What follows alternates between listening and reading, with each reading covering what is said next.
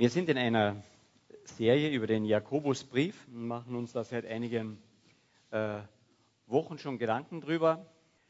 Und in diesem Jakobusbrief, da geht es ja immer wieder um dieses praktische Christsein. Ähm, unser Glaube muss Auswirkungen haben. Wir dürfen das auch üben. Wir haben den Vergleich gehört in Bezug auf den Sportler auch und haben schon einige Themen durch. Das, der Anfang war gar nicht so einfach wo es darum ging, dass wir uns eigentlich freuen sollen über Prüfungen. Und normalerweise tun wir das nicht. Über Schwierigkeiten, über Anfechtungen, über diese Dinge, die uns eigentlich sehr viel Mühe machen.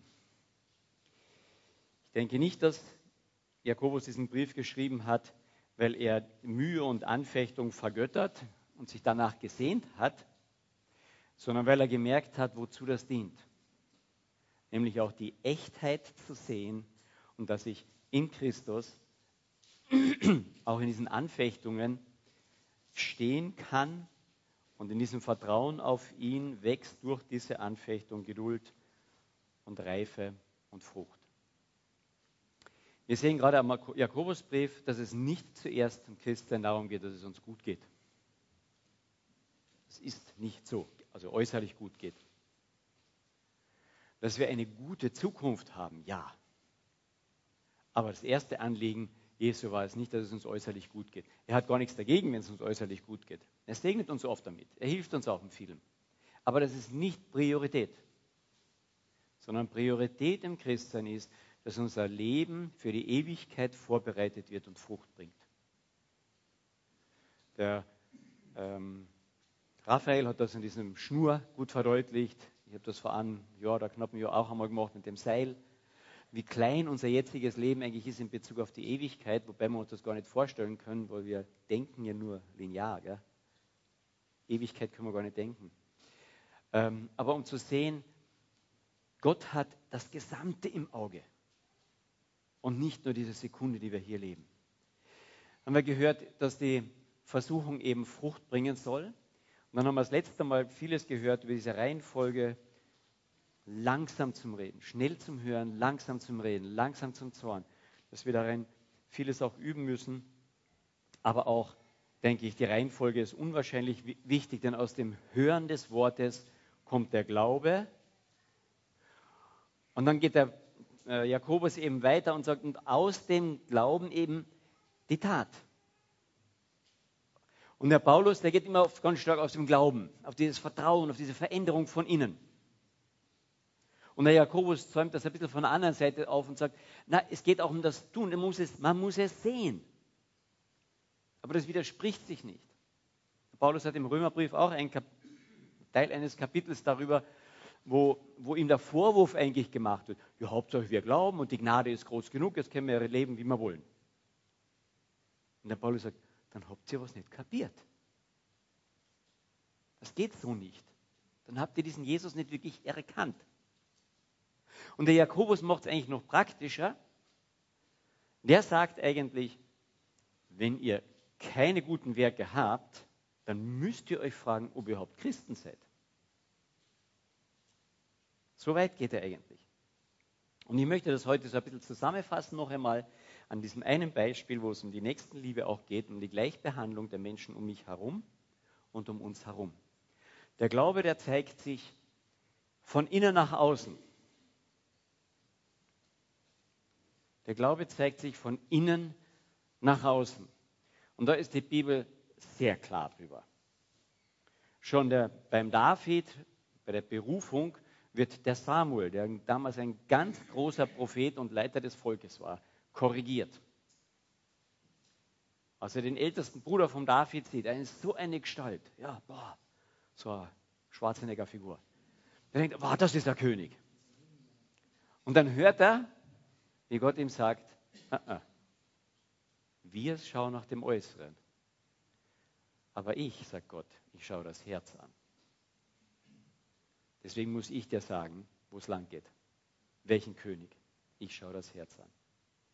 Und dann heißt es von David, ein Mann nach dem Herzen Gottes. Die, Ver die Veränderung passiert von innen nach außen.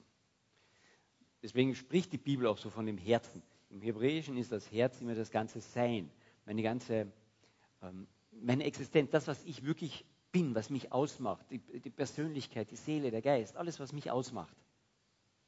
Herz ist nicht nur wie bei uns das schöne Gefühl, ja, herzlicher Abschied oder Trauer im Herzen oder so, sondern beim, beim Hebräer ist es so die, die Ganzheit eigentlich der Person, die, die im Charakter drinnen steht.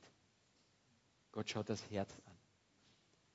Und im Neuen Testament ist es genau das, was Gott verändern will. Von innen nach außen. Die Frucht ist im Herzen zuerst. Galater 5, Friede, Freude, Geduld, Sanftmut, all diese Dinge. Das sind Charaktereigenschaften, die im Herzen sind. Und wenn im Herzen eine große Liebe brennt, dann geht sie nach außen. Aber es ist auch von außen nach innen. Weil wenn innen die Liebe brennt, dann werde ich nach außen lieben. Und ich werde das üben und ich das, will das mehr machen. Und auch mein, mein ganzes Verhalten wird mein Umfeld prägen und hoffentlich auch nach innen wieder prägen. Durch das Üben kriege ich aber auch eine Freude. Durch das Üben von, von Sanftmut, von Beherrschung, all diesen Dingen, kommt auch innerlich wieder eine neue Freude. Das heißt, das befruchtet sich dann wieder gegenseitig. Aber der Anstoß ist aus dem veränderten Herzen.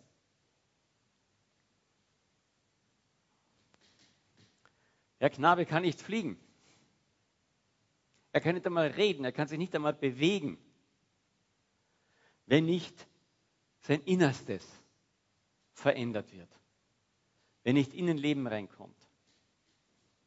Aber ich kann ihn ausstopfen. Ja? Ich könnte ihn so schön machen wie, naja, nicht ganz so schön, aber fast wie einen echten Vogel. Ich habe lange Zeit bei uns, wo mein Großvater hat da einige äh, exotischen Vögeln geschossen, auch einen Seeadler bei uns stehen gehabt. Ich weiß nicht, wer es mal besucht hat, hat das gesehen. Einen ausgestopften. Ein echter Vogel. Äh, jein. Ja, äußerlich war er echt. Aber wenn du den aufgemacht hast, innerlich war gar nichts echt. Und das Leben eines Vogels ist erst da, wenn es von innen nach außen geht. Aber jetzt kann es ja natürlich sein, du ziehst in die Haut ab und du brauchst nur das Innere, aber das ist ja wichtig, das ist der Motor. Also hört auch auf, Vogel zu sein. Und das ist das, was Paulus und Jakobus ein bisschen im, im, im Ping-Pong-Spiel hin und her spielen eigentlich. Passt auf, der Glaube geht von innen nach außen, aber geht auch von außen nach innen. Und ich kann das gar nicht auseinandernehmen, sondern es ist eine Einheit dieser beiden. Das gehört absolut zusammen. Sagt er, zerreißt das nicht. Im nächsten Abschnitt schon, nächsten Sonntag wahrscheinlich, werden wir schon darüber hören, dass Glaube und die Tat sind eine Einheit, die gehören zusammen. Ich kann das nicht auseinanderreißen, sagt der Jakobus eigentlich. Aber, und hier ist immer wichtig, wir, lesen die ganze Bibel, aber die gibt uns dann so die, die Gesamtbeispiele. Aber wir können auf der, immer auf dem Pferd von rechts und links runterfallen. Wir können so fromm sein, dass wir uns nur noch zurückziehen. Ähm, ich denke da an, gerade in, in, den, in den östlichen Ländern hier bei uns, haben die Christen damals eben noch unter der kommunistischen Herrschaft sich sehr zurückziehen müssen. Sie haben sehr aufpassen müssen. Und sie haben so ein bisschen eine Ghettobildung gehabt. Und das Böse muss draußen bleiben. Und das hat sich etwas fortgesetzt. Und in vielen Gemeinden heute hat man noch ganz große Probleme, evangelistisch in, in Ecken und Kanten hineinzugehen, wo die Menschen nicht so nett sind. Und eine davon sind die Zigeuner. Also mit denen haben auch die Christen dort, die meisten, nicht alle, aber die meisten, viele Gemeinden nichts zu tun. Auch die evangelisierten eigentlich auch nicht. Und jetzt gibt es eine Missionsgesellschaft, die auch unter den Zigeunern, gerade auch in, in äh, Rumänien, aber vor allem auch in, in ähm, nächster Staat dort, Bulgarien, Genau. Dort auch wirken und arbeiten. Das heißt, er hat gesagt, diese Liebe Gottes, die drängt uns. Und gerade für die, die, die müssen wir doch genauso lieben. Da können wir doch keinen Unterschied machen. Und die sind teilweise sehr, sehr an den Rand gedrängt, am Existenzminimum. Und wenn unser Christsein nach außen, nach innen, nach beiden Seiten wirkt, dann hat das Auswirkungen. Schreibt im letzten, gerade gestern oder vorgestern bekommen, Missionsbericht dieser Missionsgesellschaft. Sie schreibt, sie arbeiten dort mit den, mit den Zigeunern. Und dort lebt auch Altunai, 27 Jahre alt mit ihren drei Kindern in einer ganz kleinen Wohnung. Ein Jahr nach ihrer Heirat übergab sie ihr Leben Jesus. Und als sie dann an Asthma erkrankte und teure Medikamente brauchte, ließ ihr Mann sie und die drei Kinder im Stich und ging nach Europa. Und mit dem Kindergeld, das der Staat dort zahlt, versucht sie irgendwie über die Runden zu kommen. Und wenn man weiß, wie viel das ist, das sind nur ein paar Euro. Das geht hinten und vorne nicht aus. Und dann kommt sie in Kontakt mit diesem Missionar dort. Und er fängt an, diese Liebe nach außen ihr versuchen weiterzugeben. Das erste ist, dass sie Suppe und was zu essen bekommt für ihre Kinder. Und als nächstes probiert und organisiert er einen kleinen Ofen für dieses Haus. Denn sie wäscht ihre Wäsche und sie wäscht ihre Teller draußen vor der Hütte, wo das Wasser ist. Kalt natürlich. Sommers wie Winters. Und dann schreibt sie einen Gruß und sagt, danke an all die Spender, die ihr geholfen. Danke eure Hilfe haben wir, dank eurer Hilfe haben wir Brot und Suppe. Meine kleinen Mädchen litten in diesem Winter nicht unter Bauchschmerzen. Aus Hunger. Und sie dankt ihren, in Anführungszeichen, schreibt sie, der Tanten und Onkeln in Westeuropa auch für die warmen Winterschuhe und für einen Holzofen. Und dieser Mitarbeiter bewegt, äh, berichtet dann ganz bewegt, als ihre Kinder zum ersten Mal seit vielen Jahren wieder in einem warmen Wasser baden können. Da ist die Mutter fast zusammengebrochen, hat während der ganzen Zeit nur noch geweint. Weil ein bisschen von dieser Liebe von innen nach außen kam. Und ich danke der, der beisteht, der das miterlebt. Da kommt auch die Liebe von außen nach innen. Die tut dann auch wieder was mit uns. Und diese beiden Dinge gehören zusammen. Diese beiden Dinge gehören zusammen. Es geht um diese Einheit dieser beiden. Und wir haben heute das Beispiel in unserem Bibeltext, den ich jetzt erst lese. Ich habe vielleicht schon gedacht, heute predige ich ohne Bibeltext. Na, also wer mich kennt, der weiß, dass ich das nicht tue.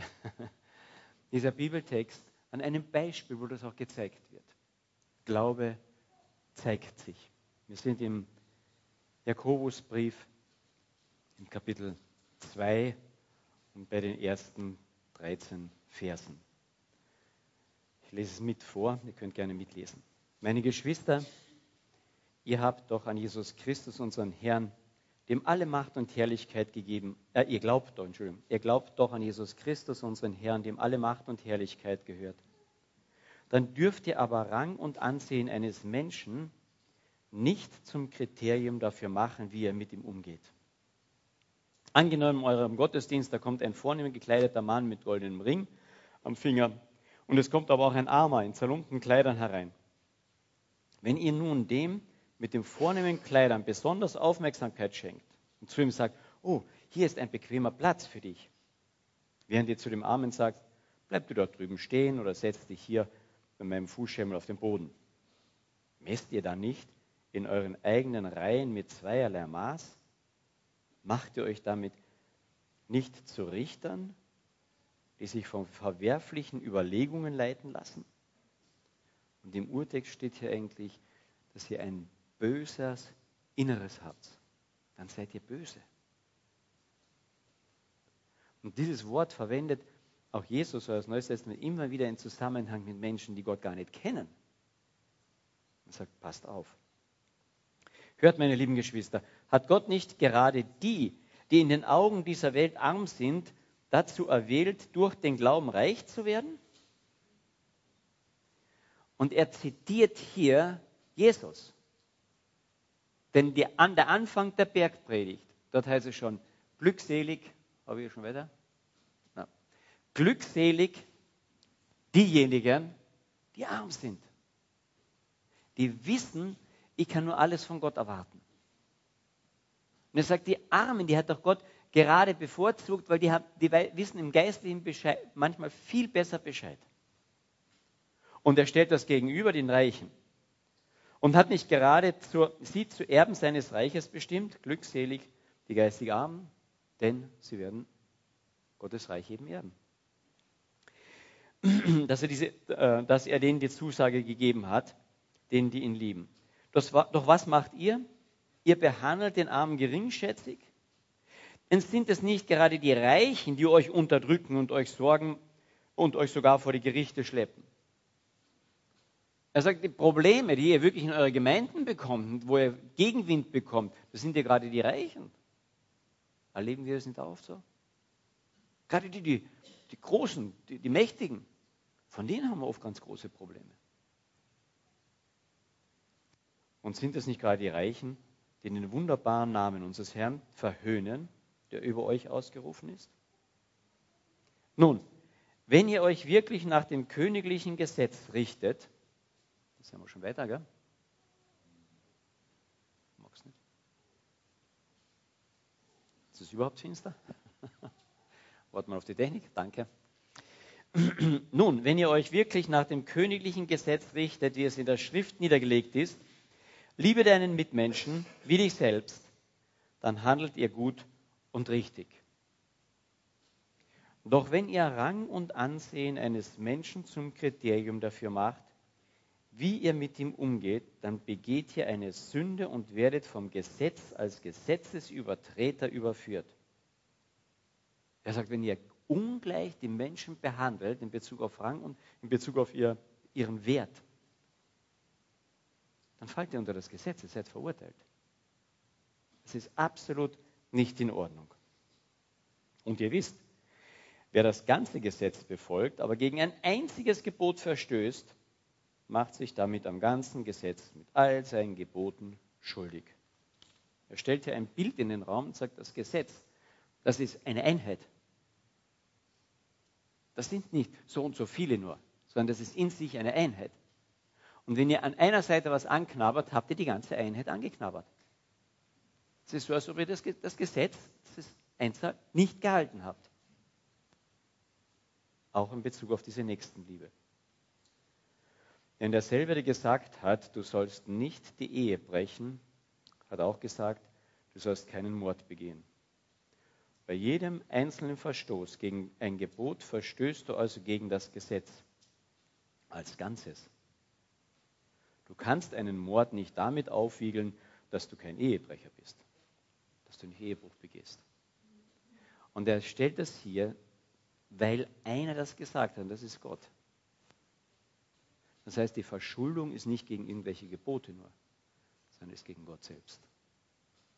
Weil tief drinnen sagt er hier auch, eigentlich ist das Gesetz Gott. Das ist eine Einheit, das gehört zusammen. Gott ist dieses Perfekte.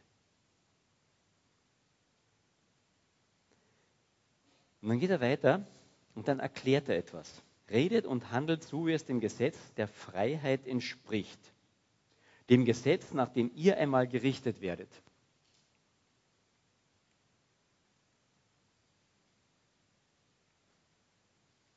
Denn im Gericht gibt es kein Erbarmen, mit dem der selbst kein Erbarmen hatte. Doch wer barmherzig war, bei dem triumphiert die Barmherzigkeit über das Gericht. Er wird nicht verurteilt werden.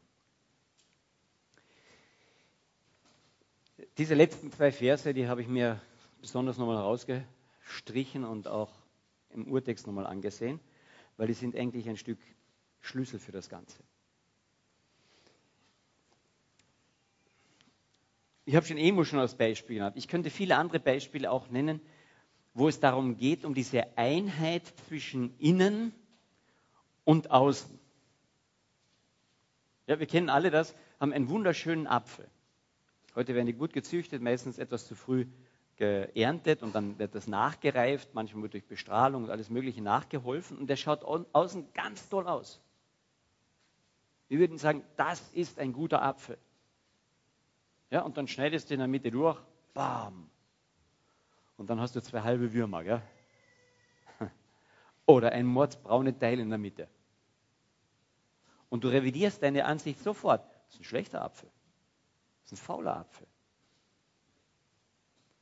Ein guter Apfel, der sollte nach außen und nach innen anständig sein. Ein reifer Apfel, nach außen schaut er ganz toll aus. Und dann beißt du rein und sagst, Uah, ist das sauer. Und wenn du ihn durchschneidest und du schaust die Kerne an, dann weißt du, ob er reif ist oder nicht. Sind die Kerne noch ganz weiß oder sind sie schon braun? Ja?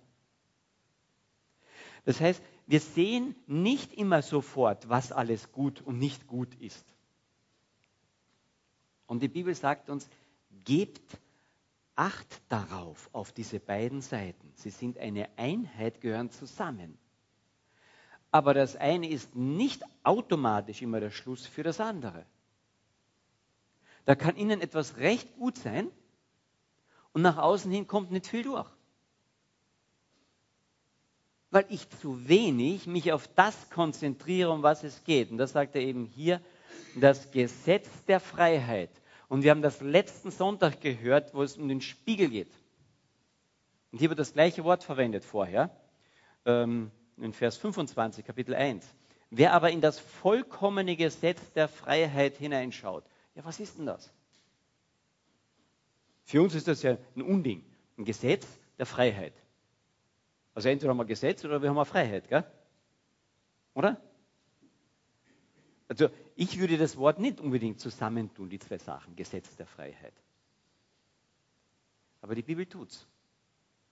Und er sagt, schau da hinein. Schau da hinein.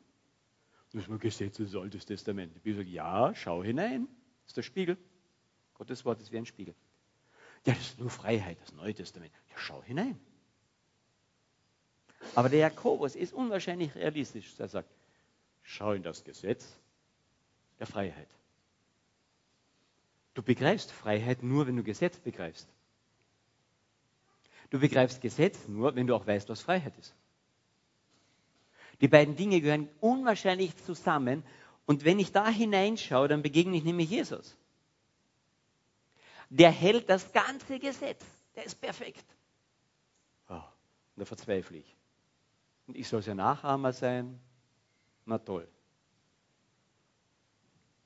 Wie geht es uns schon damit? Wie geht es uns schon damit in diesem einen Beispiel, was der Jakobus schreibt? Behandle ich alle Menschen um mich herum gleichwertig? Ich sage nicht, dass wir sie gleich behandeln. Wir sollen, da gibt es Unterschiede in dem Sinne.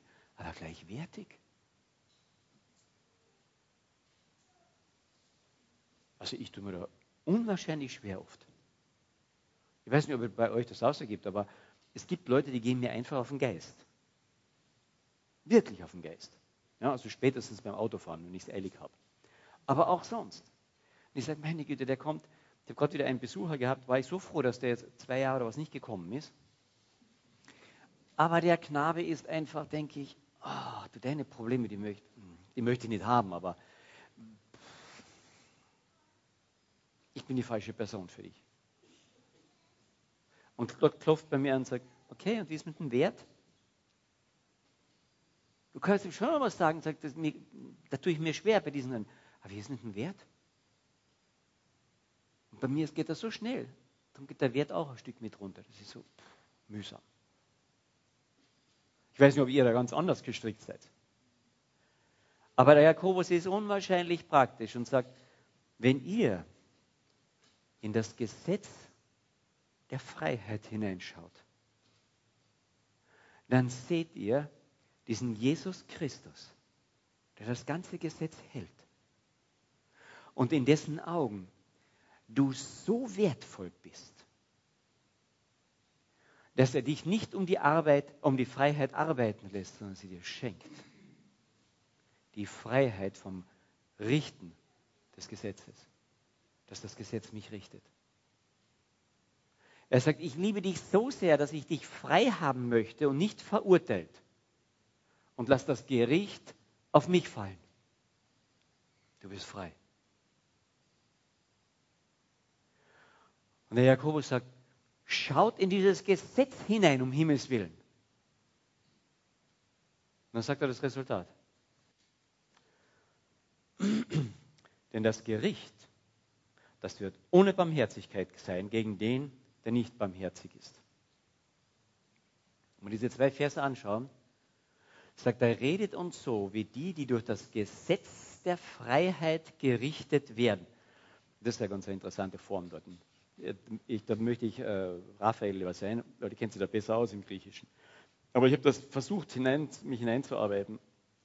Das ist ein, ein Aorist-Infinitiv. Das heißt, es ist eigentlich von der Zeitform etwas, hat einen gewissen durativen Effekt. Das heißt, es hat eigentlich eine gewisse Beständigkeit auch drinnen. Ja? Schaut in dieses Gesetz hinein dann seht ihr etwas. Dann seht ihr nämlich, das Gesetz richtet immer und es macht auch frei. Und schaut dort immer wieder hinein und erlebt das sozusagen immer wieder neu nach. Das ist schon passiert. Dieser gewaltige Gott Himmels und der Erden, der hat nicht einfach gesagt, jetzt tue ich den Daumen auf diese Erde drauf, fertig. Sondern der hat gesagt, dieses, dieses Würmchen auf dieser Erde, dieses Sandkorn, wie es der, der äh, Psalmist beschreibt, das ist mir sowas von wertvoll. Sowas von wertvoll. Ich möchte den als Gegenüber haben. Ich möchte den als freien Gegenüber haben. Und das setzt alles ein. Und der Jakobus sagt, schaut euch das immer wieder und immer wieder an. Und das Resultat daraus, ihr werdet sehen und erleben, was Barmherzigkeit ist. Wie barmherzig dieser Gott mit uns umgeht. Und er sagt, wer unbarmherzig ist, der ist unter dem Gesetz. Und dieses Gesetz wird ihn unbarmherzig richten, weil das Gesetz kennt keine Barmherzigkeit. Das Gesetz kennt Recht und Ordnung, falsch und richtig. Wer aber unter der Freiheit ist und wer in Christus ist, der ist richtig frei. Der hat die Barmherzigkeit erfahren. Und die Barmherzigkeit wird sein Herz verändern. Und dann steht dieses tolle Wort dort, das im Griechischen eigentlich nur drei Worte oder sind, wo er sagt, die Barmherzigkeit, die triumphiert. Boah, das ist ein glorreiches drüber, die triumphiert über das Gericht. Ist großartig. Und wir haben das letzten Sonntag gehört, bitte schaut doch in den Spiegel, setzen Sie die Männer, ja, es sitzen einige Männer ja auch hier, die im Spiegel eben schauen und die sehen ihr Wimmerle davon, ah, ich habe ein Wimmerle, ja? Und dann gehen sie weg den ganzen Tag juckt denen das Wimmerle überhaupt nicht. Die haben es vergessen. Ja, und am Abend schauen sie in den Spiegel, aha, das ist größer geworden. Ja, ja die Frau, die steht vorm Spiegel in der Früh und sagt, ah, Wimmerle. Und ich muss heute präsentieren. Ja, die würden den ganzen Tag am liebsten so rumlaufen. Die vergessen ihr Wimmerle den ganzen Tag nicht. Und der Jakobus sagt, seid eben wie die Frauen. Vergesst das nicht. Schaut immer wieder rein. Schaut in dieses Gesetz der Freiheit. Schaut dort ständig hinein, was Christus für uns ist, getan hat, wie tief du gefallen bist, wie kaputt alles ist und wie riesig die Gnade und die Freiheit ist. Sagt er, schaut rein, schaut rein, schaut rein. Und wenn das euer ganz innerstes Erleben ständig wird, dann hat das Auswirkungen nach außen. Barmherzigkeit, dann wirst du mit den Menschen um dich herum eben nicht nach dieser Einteilung vorgehen, sondern du wirst sie lieben. Ist doch interessant, als Jesus gefragt wird nach diesem Abfall und wie oft ich vergeben muss und so weiter. Und dann erzählt er diese Geschichte von dem reichen, von diesem Schalksknecht, dem unwahrscheinlich viel vom König vergeben wird. Unwahrscheinlich, also äh, gigantisch. Derartig gegen das Gesetz verstoßen und hat eine riesige Schuld, wird ihm abgenommen. Und dann geht dieser Schalzknecht weiter und jemand anderes ist ihm eine, im Vergleich dazu ein, ein Pfennig schuldig. Ja, ein Groschen, nein, eine, halt am Euros. Gell. Und dann sagt, das muss ich haben.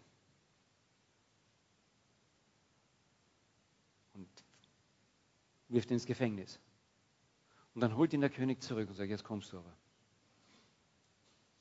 Und jetzt werfe ich dich auch ins Gefängnis.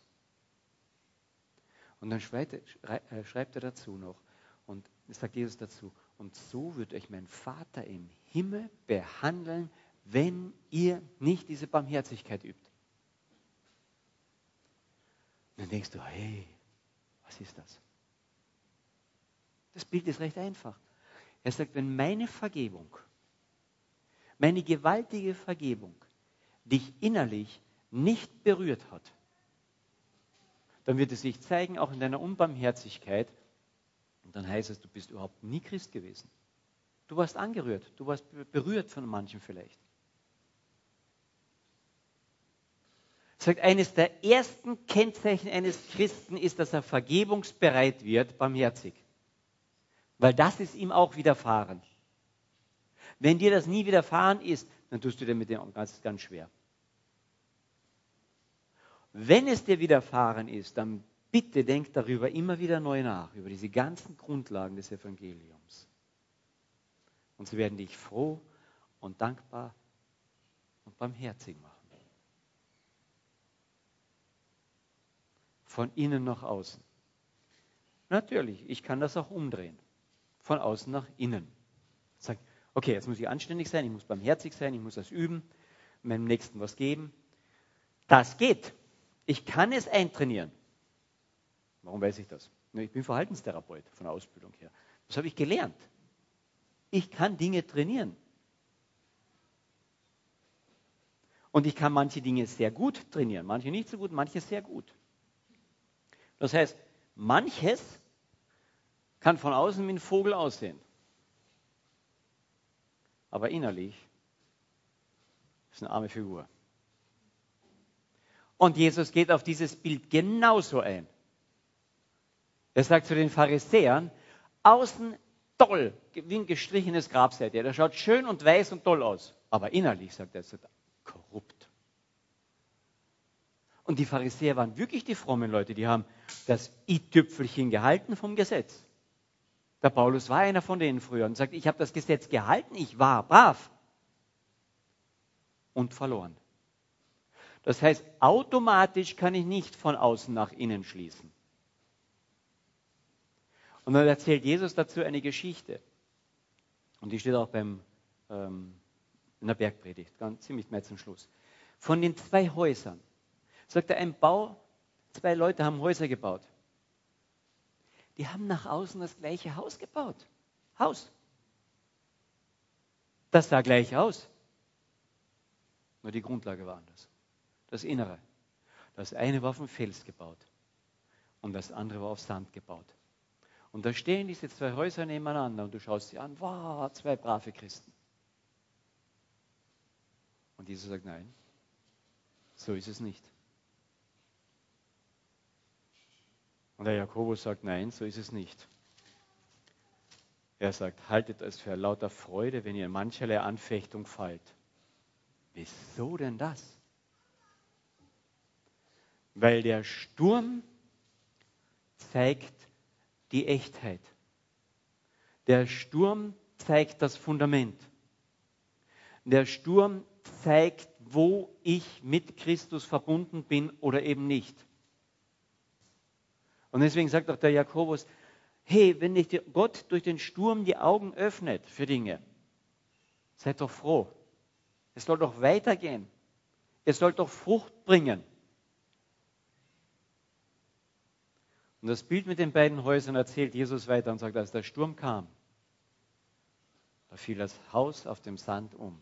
Wir ein tolles Kinderlied darüber, gell, bringen es den Kindern bei. Aber haben wir auch gesehen, diese Häuser schauen nach außen gleich aus. Und der Jakobus warnt und sagt, lasst euch da nicht verführen.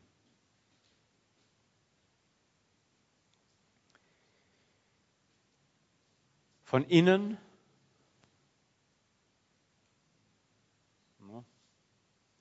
Glaube zeigt sich von innen nach außen, von außen nach innen und in der Einheit dieser beiden.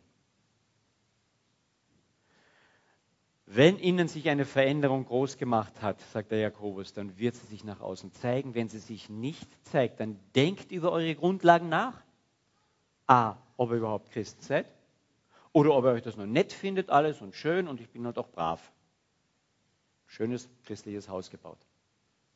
Oder ob das von, ihr nehmt euch zu wenig Zeit, in dieses Spiegelbild des Wortes Gottes zu schauen, das Gesetz der Freiheit, um zu sehen, wie verkommen ihr seid und was Jesus für euch getan hat und wie groß diese Freiheit ist. Nehmt euch diese Zeit.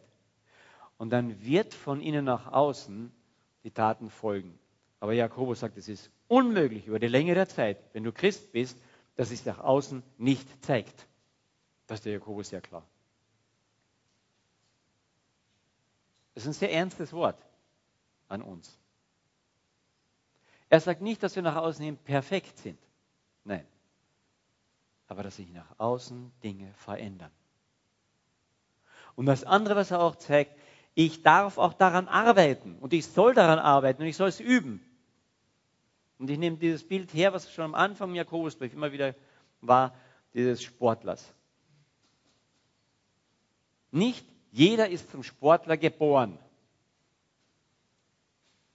Toll, aber jeder kann etwas üben. Und der einen wird dieses mehr gelingen, der andere jenes. Ich habe als Jugendlicher Leichtathletik gemacht.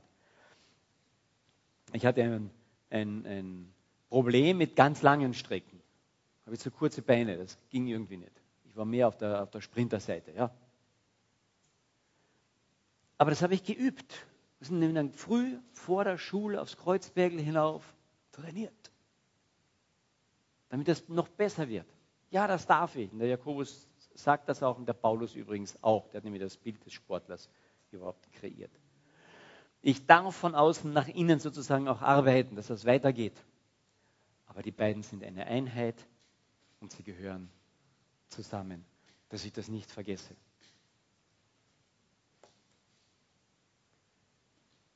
Denn das Ziel, was Gott mit uns hat, ist die Frucht. Die Frucht. Das Ziel des Sportlers ist nicht, ah, ich fühle mich einfach nur toll, sondern es ist der Sieg. Ist, dass ich beim Wettkampf teilnehme und dort da bin, bei der Olympiade teilnehme. Das Ziel, was Gott mit uns Christen hat, ist die Frucht für die Ewigkeit. Und auf diesem Weg ist es manchmal, dass es uns gut geht, manchmal, dass es uns schlechter geht. Diese Frau, von der wir gesprochen haben, diese Zigeunerin, an 27 Jahren, der ging es sau schlecht. Und sie ist gläubig geworden und ihr ging es auch noch sau schlecht. Jetzt geht es ihr ein bisschen besser, aber im Vergleich zu uns. Wir können dankbar sein, wenn es uns so gut geht. Aber das Ziel ist nicht, uns geht es nur gut oder schlecht oder mittelmäßig und so weiter, sondern das Ziel, was Gott mit uns vorhat, ist Frucht. Und der Jakobus sagt, diese Frucht, die innerlich durch die Gemeinschaft mit Gott wächst, die muss sich nach außen zeigen. Muss. Jetzt hoffe ich nicht, dass wir hören immer mit zwei Ohren. Gell? Und die einen hören, oh, ich muss was tun nach außen, ich muss was tun. Und die anderen hören, ich muss verinnerlichen, ich muss verinnerlichen, ich muss verinnerlichen. Und ich finde es so schön, dass wir die ganze Bibel haben, ja? In Paulus und in Jakobus. Ich muss verinnerlichen und es muss nach außen Auswirkungen haben. Und das beides bedingt sich ineinander. Beides darf ich ein Stück üben. Ich muss vor den Spiegel treten, ich muss in Gottes Wort lesen. Und dann sagen die, ja, 24 Stunden am besten. Sagen, das geht nicht. Warum nicht? Weil die Bibel sagt, mach sie zu und jetzt tu etwas. Was dir vor die Hände kommt zu tun, das tue. Steht schon im Alten Testament.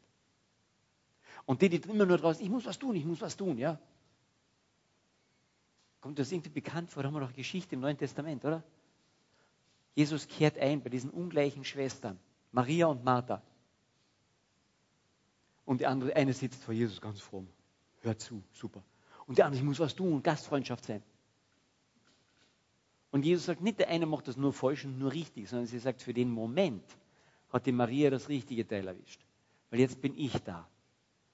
Und wenn Gott sich dir offenbart da ist, dann soll sich voll auf ihn konzentrieren. Aber ich bin überzeugt, dass Jesus das Mittagessen, was die Martha angerichtet hat, auch genossen hat.